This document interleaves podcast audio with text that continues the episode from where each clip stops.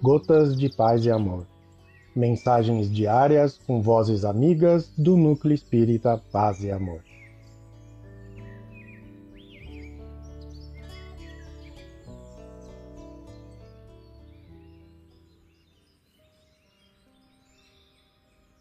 Olá, queridos amigos.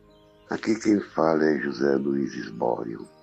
E o Gotas de Paz e Amor de hoje é sobre a mensagem 145 do livro Vida Feliz, psicografia de Nivaldo Pereira Franco, pelo espírito de Joana de Ângeles. 145 Não és um observador distante da vida.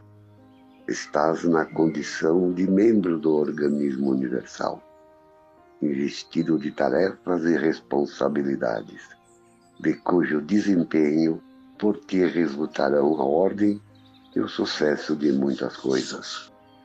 A postura de quem observa de fora produz enfoques e conclusões equivocadas.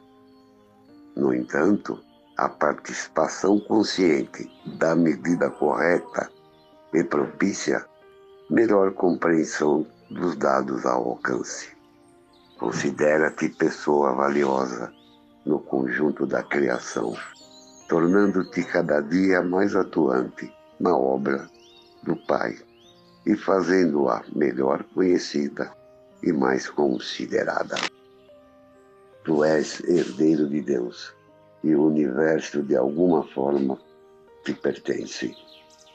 Joana de Ângeles, um abraço fraterno para todos.